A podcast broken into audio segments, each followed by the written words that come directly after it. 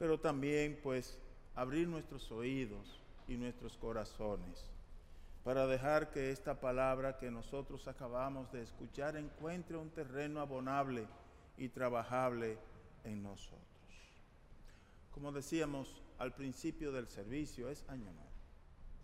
Penitas comenzando. Apenas comenzando. Y vuelvo a repetir con insistencia que bien que vale la pena el que nos hagamos propósitos claros y propósitos realistas, ¿verdad? Realizables, por los cuales nosotros estemos dispuestos a luchar a lo largo de todo este año. Estamos comenzando un año en situaciones extrañas, ¿verdad que sí? Ninguno de nosotros vivió la pandemia del 1918, ninguno de los que estamos acá, y muchas de las personas que lo vivieron ya están muertos o están muy envejecidos o envejecidas. Pero para ello, al igual que para nosotros, iniciar un año nuevo después de una pandemia como la que tuvieron, nosotros todavía en pandemia, como que nos llena el camino de incertidumbre, ¿verdad que sí? Nos llena de preguntas. No, no, hacer preguntas no quiere decir no tener fe, ¿verdad? La incertidumbre no quiere decir no tener fe, quiere decir que está sombrío. Y entonces, cuando vemos las cosas sombrías y oscuras, nos agarramos de la fe, ¿verdad que sí? Para, para, para enfrentar lo que venga por delante con la convicción y la certeza y la garantía de que Dios está con nosotros. Entonces, con eso como premisa, sabiendo que estamos iniciando vida nueva en un año nuevo, tal vez podemos entender nosotros la dinámica que se dio con José, con el niño Jesús y con María, justo al principio de un año nuevo para Jesús. Porque el primer día, ¿verdad que sí? De que una persona nace, está comenzando un año nuevo, ¿cierto o no? Está comenzando un año nuevo. Entonces, Jesús apenas comenzando vida, apenas haber nacido. Es verdad que Lucas y, Mateo, con respecto a lo que es los primeros días de Jesús, tienen historias un poquito no tan paralelas, pues Lucas nos da la oportunidad nosotros de, de entender y saber lo que pasó el día que a Jesús lo llevaron para cumplir con la ley de Moisés, que era los ocho días de haber nacido un niño tenía que ser llevado al templo para que allí el sacerdote lo bendijera y para ser presentado al templo y para ser circuncidado de acuerdo a la tradición hebrea, a la tradición judía. Eso ocurre en Lucas. En Mateo nos encontramos este aspecto, que apenas nacido Jesús, José recibe una revelación. Y la revelación que recibe es por parte de Dios, mira, levántate y anda con el niño, vete fuera vete a Egipto, porque le van a hacer daño, le quiere hacer daño. Y nos cuenta Mateo en su historia de hoy que José se levantó y se fue con el niño a Egipto. La historia narra más adelante que más o menos a los 12 años de Jesús es cuando regresan y por eso se pierde tanta información por parte de los evangelistas de lo que ocurrió en la vida de Jesús entre su nacimiento y el momento en que aparece en el río Jordán predicando o en el diálogo con Juan cuando es bautizado. Pero prestemos atención a esto. El Hijo de Dios, la divinidad misma, apenas comenzando su vida. Experimenta el rechazo de la tierra.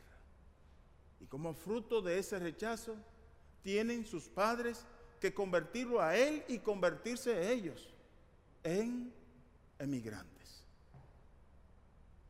Personas que tienen que salir del lugar que conocen por la situación que sea para poder en un lugar extraño sobrevivir.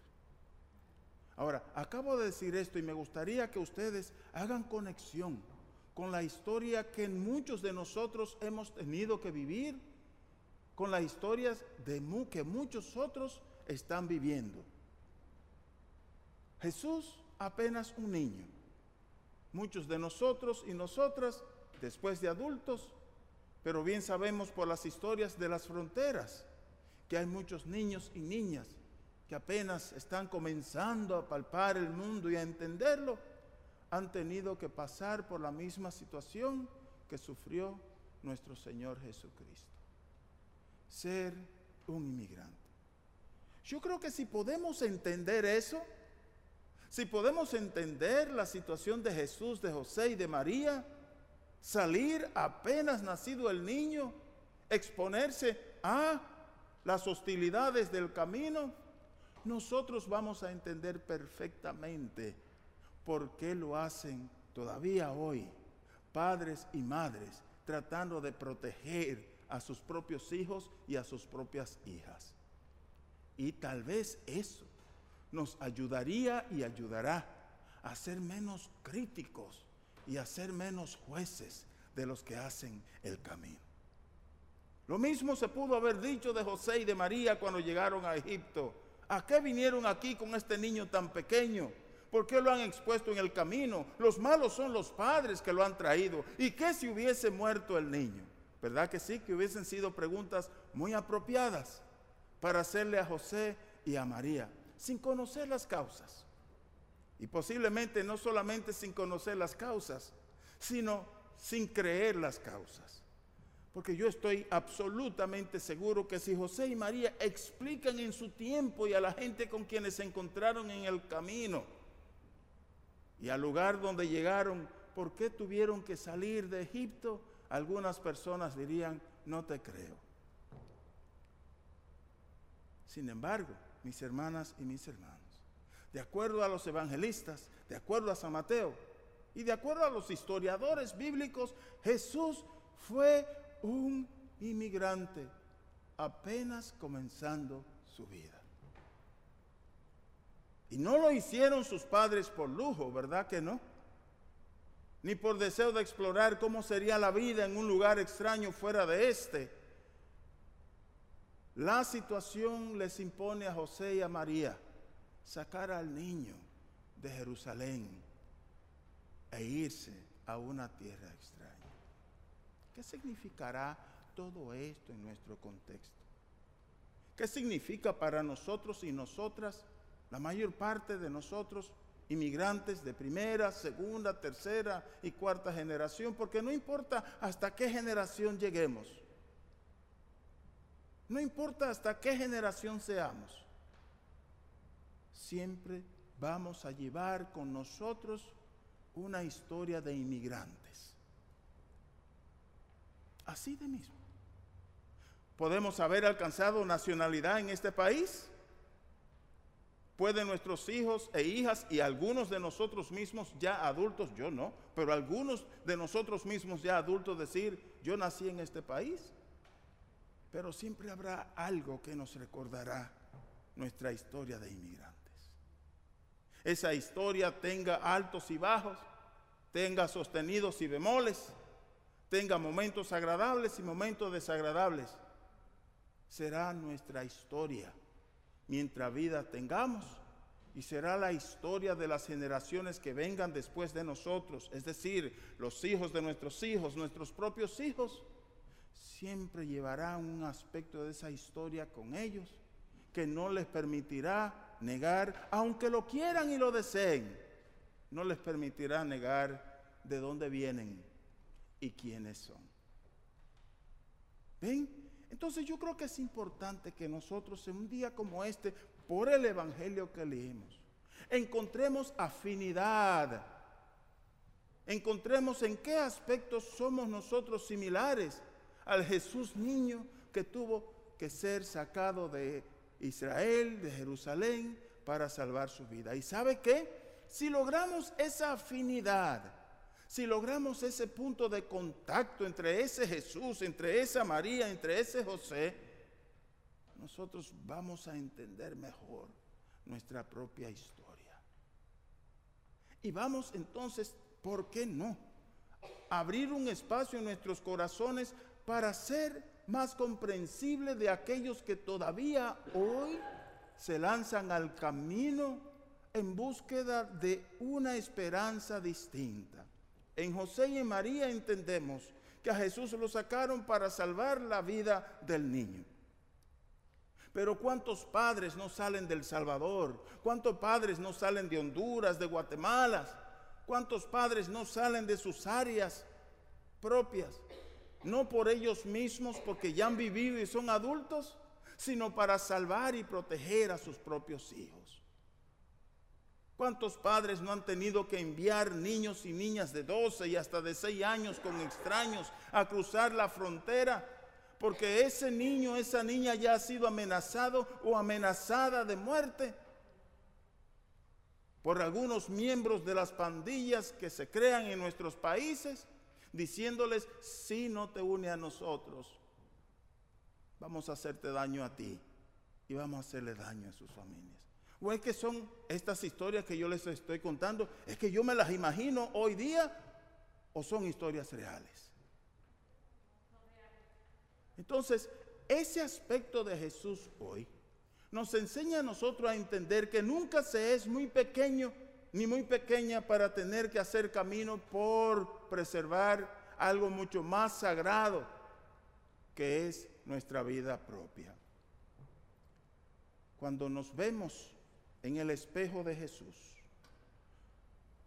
vamos a tener más fácilmente la posibilidad de vernos en el espejo de los inmigrantes, de las inmigrantes, de los niños, de las niñas que todavía hoy hacen camino al desierto y a las fronteras de pueblos extraños, países extraños, para alcanzar la estabilidad y la seguridad que no han podido alcanzar en el lugar donde han nacido. José y María salieron de Jerusalén, salieron de su ciudad natal, no tratando de encontrar espacios de placer, sino tratando de encontrar la salvación del niño. ¿Y qué hubiese sido tal vez de nosotros mismos si Jesús no se salva? ¿Cómo? Podíamos decir nosotros hoy, cuando examinamos a los latinos y a las latinas que han tenido éxito en este país y que se han convertido en un, digamos, en personas que de apoyo para los que van llegando, ¿qué hubiese sido de muchos de nosotros si esas personas no las hacen a través de la frontera. Mirémonos en ese espejo y pensemos entonces, basado en la experiencia de Jesús y a la luz de esa experiencia, ¿cómo podemos nosotros desarrollar hospitalidad y entendimiento alrededor de aquellos que todavía hoy siguen inmigrando? Yo creo que aquí está la parte clave del Evangelio de hoy. Es entender por qué Dios a su propio Hijo le habrá permitido pasar por eso. Cuando pudo Dios haber creado opciones para que se quedase en algún lugar y no ser descubierto. Y no podemos aterrizar más que en una conclusión. Que a su propio Hijo Dios aún los momentos más difíciles no se lo evitó y nosotros sabemos muy bien eso porque aún en la cruz Dios no intervino para que la historia fuera diferente. Yo les invito a pensar esto. ¿Cómo podemos nosotros ser hoy día sensibles? ¿Cómo pueden nuestros corazones llenarse de compasión y de comprensión? con respecto a aquellos y aquellas que como Jesús han tenido que salir de sus tierras para buscar oportunidades y esperanzas nuevas en este mundo. Sí, mis hermanos, comenzando un año nuevo, en medio de una pandemia que no da indicación de hasta cuándo nos va a seguir golpeando y haciendo daños y causando estragos en nuestras familias, en nuestros trabajos, en nosotros mismos.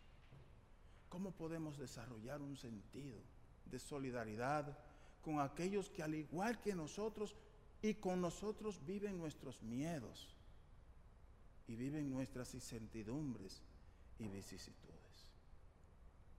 ¿Cómo podemos ser solidarios con las personas que han sido infectadas y afectadas por esta pandemia? con aquellas personas que han visto padecer y sufrir a los propios suyos.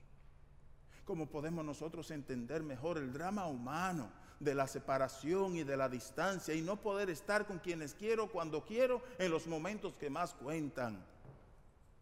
Entender a José y María en este Evangelio tener que distanciarse cuando apenas están acariciando un niño que acaba de nacer y no poder tener la familia con ellos para que le mimen, para que le quieran, para que le abracen y para que se alegren con ese niño nuevo. Poder entender a José y María equivale también a entender la distancia, el sufrimiento, la incertidumbre de tantos hermanas y tantos hermanos que en un día como hoy, comenzando año nuevo, no tienen claridad de lo que va a pasar mañana. ¿Cómo podemos nosotros ponernos en los zapatos de tantos hermanos y hermanas que hoy han perdido su trabajo y que hoy no saben cómo van a pagar el siguiente mes de renta o el siguiente mes de alquiler o el siguiente mes del préstamo que tomaron en el banco para su casita o su casa? Cómo podemos solidarizarnos con aquellos y aquellas que tienen personas en los hospitales o que han perdido a alguien. Y cómo al hacer eso nos humanizamos más y nos hacemos más responsables los unos de los otros. ¿Ven? No esperemos a que nos llegue a nosotros la desgracia para comenzar a entender los que la están experimentando en este momento. Eso pudo haber pasado con Jesús y pasó definitivamente. Y nosotros no podemos esperar a que la desgracia nos llegue para comenzar entonces a decir, me solidarizo, me solidarizo, porque ahora sí lo entiendo. Para entender el dolor humano no hay que esperar a que nos duela. Podemos entenderlo antes. Y entonces cuando nos duele, sentimos que interpretamos bien a los otros. ¿Me doy a entender? ¿Verdad que sí? No necesitamos esperar a que nos llegue a nosotros la tragedia para entender la tragedia humana y entonces cuando nos llegue a nosotros Dios no lo quiera, ya estamos mejor equipados emocionales y sentimentalmente para bregar con ella. Así es que ser solidario con los que sufren, con los que lloran, ser solidarios con los inmigrantes, con las inmigrantes, es una forma de entrenamiento para nosotros y prepararnos mejor para cuando tengamos que administrar la misma situación. Mis hermanas y mis hermanos, año nuevo, vida nueva, compromiso nuevo, solidaridad nueva, corazones nuevos, abiertos a ser siempre aceptable y comprensible del dolor y de la tragedia humana. Obviamente eso no debe para nada a nosotros eliminar de nuestros corazones el sentido de la esperanza. Y el sentido de la esperanza nos dice que no siempre va a ser así, que esto va a cambiar, que los sobrevivientes de la pandemia del 1918 nos enseñan que cambian las cosas, que se reconstruye todo, que la vida es nueva después pero mientras tanto, nosotros que la estamos experimentando en nuestro propio tiempo, nos acogemos al Señor, nos abrimos a la hospitalidad y nos hacemos solidarios. Así es que ustedes, mis hermanas y mis hermanos que nos ven en Facebook, y ustedes que están aquí, hermanos y hermanas, sientan que siendo solidarios es más fácil cruzar por el camino del desierto y por las penalidades. Que así sea, mis hermanos.